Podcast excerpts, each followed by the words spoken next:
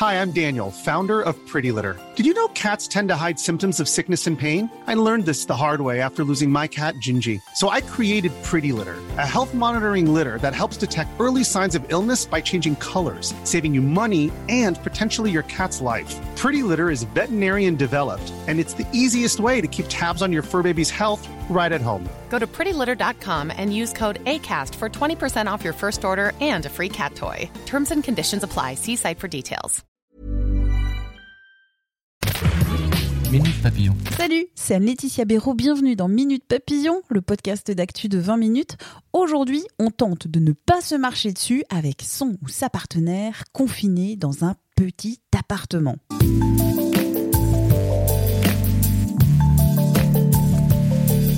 Confinement semaine 2 et c'est dans ces moments-là que je me dis qu'un balcon, une terrasse, un jardin, quelques mètres carrés, loi Carrez supplémentaires, ce serait pas mal. J'ai donc appelé Caroline Cruz, conseillère conjugale et sexologue. Je lui ai demandé comment, confiné dans un petit appartement avec son sa partenaire, on fait pour ne pas se marcher dessus. Je pense que c'est important de dire que on entend beaucoup dire que ce confinement, ça va être un moment de vérité pour les couples, un challenge, un test, ça passe ou ça casse, sinon euh, gare au divorce euh, après le confinement. Alors, c'est un moment difficile pour chacun, mais je pense pas que ce soit bien de dire que c'est un test pour les couples. Hein. Il faut faire attention aux, aux prédictions euh, autoréalisatrices. Et la situation est déjà assez compliquée si on met dans la tête des gens, et notamment des couples, qu'il faut euh, réussir leur confinement. Je trouve que c'est une pression supplémentaire qui risque d'aboutir au contraire de, de ce qu'on souhaite. Je pense qu'il faut accepter, on va en parler, que les mesures qu'on va mettre en place seront modestes pas toujours parfaites, pas toujours respectées, ni par soi-même, ni par son, ni par l'autre. Et il faut pas s'en vouloir. Il faut pas s'en vouloir à l'autre si ce qu'on essaye de mettre en place ça marche pas tout le temps si c'est pas parfait. L'idée générale c'est donc faire équipe et si on s'engueule, eh ben c'est pas grave. C'est déjà assez anxiogène comme situation. Comme toujours, hein, vouloir arriver à la perfection, c'est le meilleur moyen de ne pas y parvenir. Alors concrètement, à deux, confinés dans une toute petite surface, comment on fait? Alors dans un tout petit espace, ça demande une double organisation, enfin une double structuration à la fois du temps et même s'il est petit, effectivement de l'espace. Tout le monde le dit, mais je crois que c'est important de le redire. Il faut faire un emploi du temps. Et c'est indispensable pour tout le monde. Notre temps est structuré. Si on ne recrée pas, même un peu artificiellement, un emploi du temps, ça crée une perte de repère qui peut être très angoissante pour certains. Pour les couples, bon, mettons qu'on on prenne le cas d'un confinement maximum, c'est-à-dire les, gens qui sont, les couples qui sont tous les deux en télétravail dans un espace petit, bah, il faut malgré tout essayer de, de trouver, de s'isoler le plus possible, quitte pour travailler à, à s'installer euh, à tour de rôle si les connexions marchent euh, dans la cuisine ou dans la salle de bain et si c'est pas possible, faut se tourner le dos.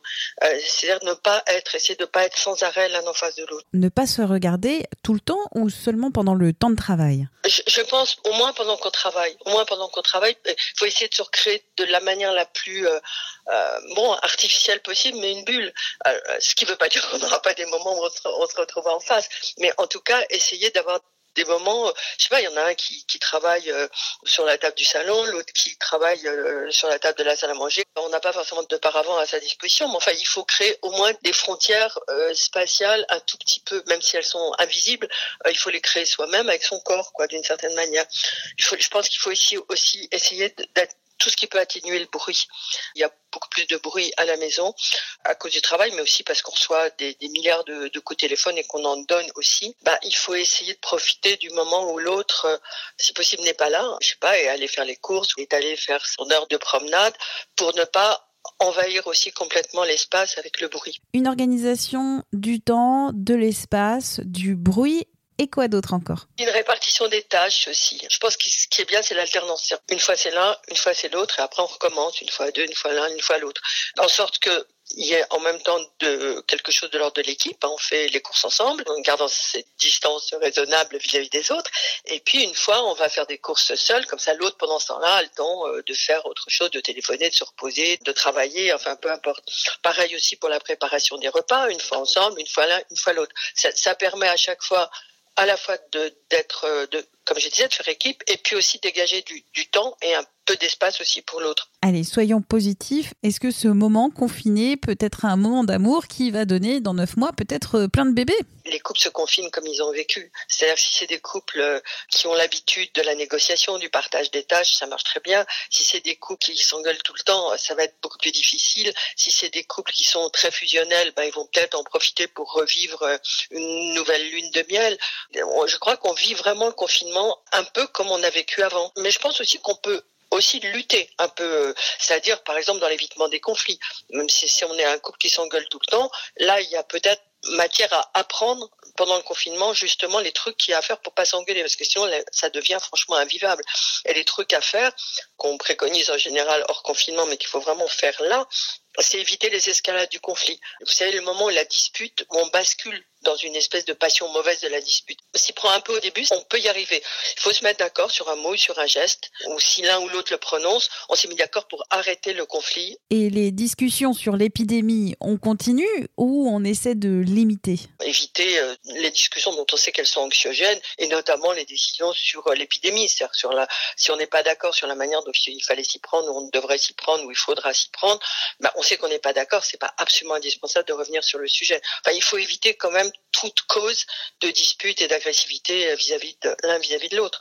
Maintenant, euh, oui, on peut, on peut profiter de ce moment pour être euh, plus heureux ensemble. C'est, il y a aussi une part de volonté là-dedans. On peut décider ça, comme on peut décider de faire de la gym trois fois par jour si on en a l'occasion. Enfin, il y a des choses qu'on peut mettre en place et qui peuvent être heureuses. Oui, bien sûr. Mieux vaut éviter les reproches et plutôt se projeter dans l'avenir faut faire des projets. Il faut se dire bon après on fera ça, on fera ça.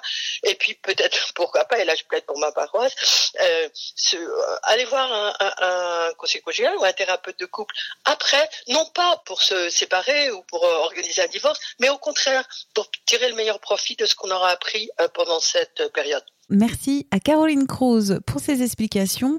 Quant à Minute Papillon, je vous invite à vous abonner à ce podcast de 20 minutes sur la plateforme de votre choix. Vous aurez ainsi les notifications des nouveaux épisodes. On se dit à demain, portez-vous bien.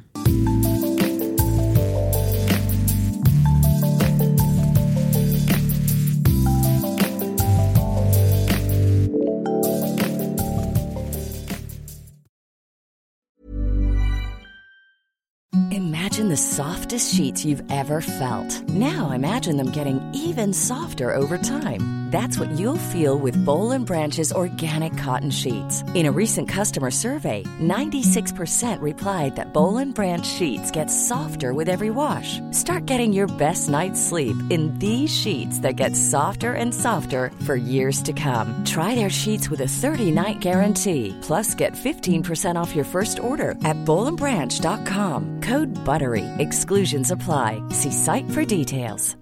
Hi, I'm Daniel, founder of Pretty Litter. Cats and cat owners deserve better than any old-fashioned litter. That's why I teamed up with scientists and veterinarians to create Pretty Litter. Its innovative crystal formula has superior odor control and weighs up to 80% less than clay litter. Pretty Litter even monitors health by changing colors to help detect early signs of potential illness. It's the world's smartest kitty litter. Go to prettylitter.com and use code ACAST for 20% off your first order and a free cat toy. Terms and conditions apply. See site for details. On ne va pas se quitter comme ça. Vous avez aimé cet épisode? Sportif, généraliste, sexo ou scientifique, varié mais toujours bien informé. Découvrez les autres podcasts de la rédaction 20 minutes sur votre application d'écoute préférée ou directement sur podcast au pluriel.20minutes.fr. Et merci de nous avoir écoutés.